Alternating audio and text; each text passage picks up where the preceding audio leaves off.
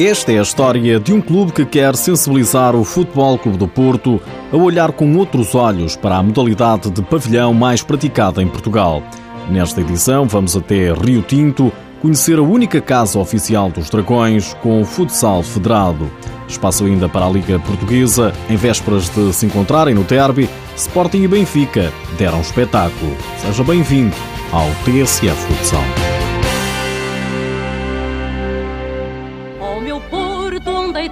Mocidade Diz a gente o que é ser nobre e leal Casa do Futebol Clube do Porto de Rio Tinto A única delegação oficial do Clube do Dragão com futsal Um projeto que tem como objetivo sensibilizar o principal clube azul e branco a ter mais esta modalidade. Isso era cinco estrelas, não é? Isso é ouro sobre azul, não é? Mas quem sabe, por isso é que eu digo, quem sabe, eles estão a observar-nos, estão a ver que estamos com um bom projeto e se calhar, se calhar estão à espera desse timing mesmo, não é? Quem sabe? José Carlos Rocha é o presidente da casa número 135 do Futebol Clube do Porto. O responsável pelo clube da freguesia de Rio Tinto, Conselho de Gondomar, vê em Pinto da Costa o homem ideal para realizar o sonho. Vamos ver se conseguimos motivar o Sr. Jorge Nuno Pinto da Costa a criar o futsal. Quem sabe não vai ele ficar com a, com a Casa Futebol Porto Rio Tinto para começar com o futsal. Como é conhecido, têm sido várias as tentativas de sensibilizar o líder dos Dragões para pensar em futsal. Até agora, pouco ou nada tem servido. Se Jorge Nuno Pinto da Costa lá terá os seus motivos, penso que ele deve ter algum trunfo na mão, deve estar à espera do momento certo, porque há dois, três anos já soubia falar que o Futebol Porto queria comprar o Freixeiro, queria comprar já clubes que tivessem no, no, no Nacional, não é? Houve boatos, mas não passaram disso.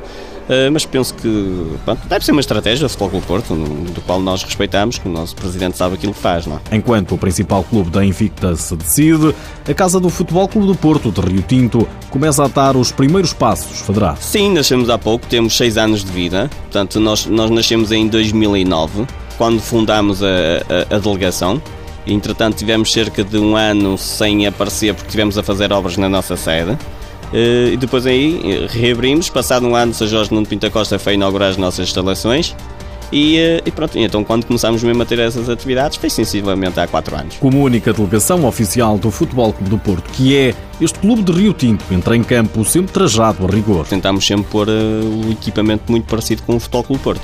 Até o emblema do Futebol Clube Porto exatamente igual, Simplesmente alteramos a parte das esquinas, tiramos as esquinas e pusemos o, o, o brasão da Junta Freguesia de Rio Tinto. É um clube com sede na Praça da Estação, em Rio Tinto. Estamos na Praça da Estação 133, mas vamos para a Praça da Estação 102, porque temos umas instalações muito grandes, mas com renda muito cara, do qual nesta altura está complicado de sustentar as despesas da casa. Vamos para uma sede mais pequena, confortável e convidar todos os portistas a meterem-se sócios da Casa de Futebol Porto Ritinto, porque eles têm algumas regalias também, além de terem também bilhetes para o Dragão, e ajudar a que este projeto realmente sem eles eh, não é possível, não é? Portanto, temos de estar todos juntos, somos todos Porto, vamos reabrir a casa no dia 1 de Abril, convido já desde já todos os portistas de Gondomar e Ritinto e não só, a aparecerem lá, verem as nossas novas instalações e, e, acreditarem no nosso projeto. São 355 associados. Se todos pagassem era excelente, não é? Uh, mas não, mas estamos agora com umas campanhas, vão ser agora uns outdoors para a rua também, vamos aproveitar isso para incentivar a meterem-se sócios para que a gente consiga crescer, porque também para ser sócio da Casa Futebol Porto são só dois aderidos. Sócios para ver uma equipa que, pelo menos no sonho do presidente José Carlos Rocha,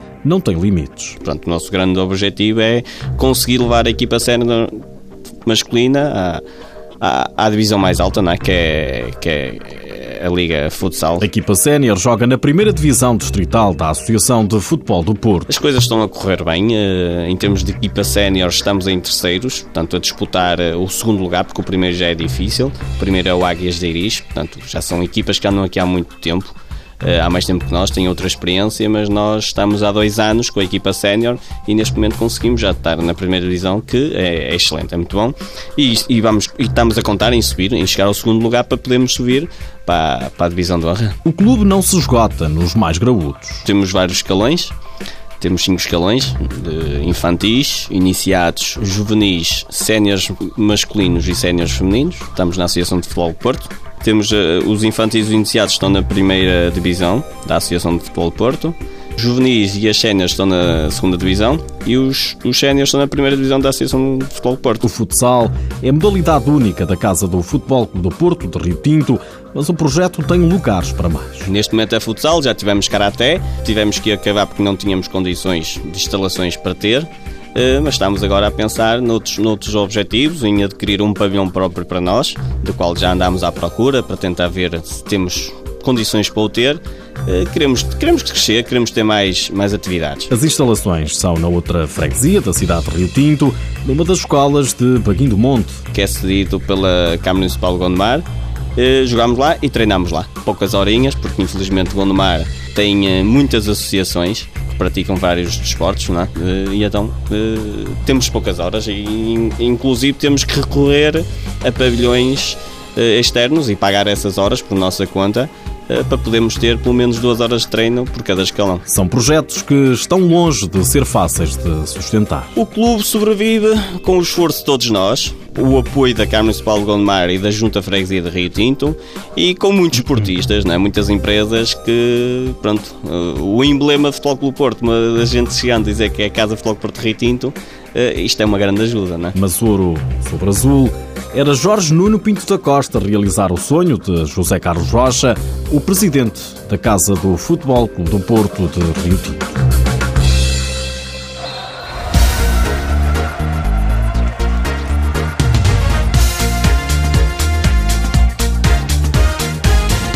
Este fim de semana jogou-se a jornada 19 da Liga Portuguesa. Antes do eterno derby da capital, Benfica e Sporting aqueceram o ataque e golearam os respectivos adversários. Na luz, o Benfica não deu hipótese ao Boa Vista, 7-0 foi o resultado. Uma das figuras do encontro foi Alan Brandi, ao marcar três gols. Sim, correu bem, mas correu bem a equipa que fizemos sete golos e é o que importa. O argentino diz no canal do clube que a estratégia resultou em pleno. Eu acho que foi um bom jogo, nós tentamos sempre dar intensidade ao jogo e não baixar em momento nenhum e acho que hoje conseguimos. Alan Brandi marcou 3, Chaguinha 2, Jefferson e Fábio Cecílio, os restantes.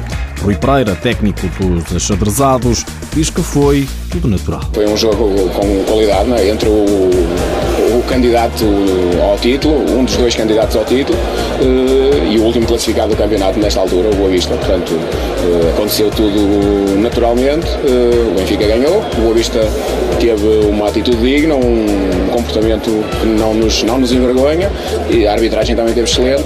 Foi, foi um, uma boa propaganda para a modalidade. Em Odivelas, o Sporting também não fez a coisa por menos, venceu o Fundão por 6-1, com golos de Caio Japa, Cavinato, João Matos, E dois de Diogo. O treinador dos Leões, Nuno Dias, elogia na RTP a exibição da equipe. Foi uma boa exibição, com um bom resultado, contra uma equipa que joga bem, que é boa e que é organizada e que, e que nos dificultou. E muita tarefa e que valorizou a nossa vitória. O treinador dos Serranos, Bruno Travassos, assume o mau momento do fundão. Jogamos contra um Sporting que está muito bem, está uma equipa muito coesa e esta, esta época tem mostrado nós não estamos no nosso melhor momento, tivemos um crescendo e neste momento estamos com algumas debilidades, estamos com algumas dificuldades em recuperar algumas lesões, os jogadores não estão na melhor forma e, portanto, dar os parabéns ao Sporting, mas dar também os parabéns à minha equipa e dizer que segunda-feira lá estaremos para continuar a trabalhar porque queremos continuar a ser melhores. Com esta derrota, o Fundão desce ao sexto lugar. O Sporting continua em segundo, a três pontos do líder Benfica, que tem mais um jogo. Leões e Águias medem forças já no próximo sábado.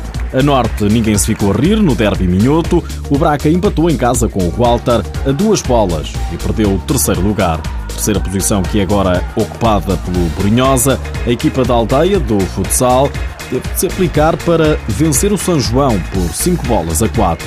Em Sandim, o Módico recebeu o Olivais num encontro frenético com 12 golos. 7-5 foi o resultado a favor dos Lisboetas. O Rio Ave empatou em casa 4-4, mesmo ao cair do pano com o Belenenses. Já o Leões Porto Salvo venceu o Quinta dos Lombos por 4 bolas a 0 e continua em fuga aos lugares de despromoção, ocupados agora pelo São João e Boa Vista.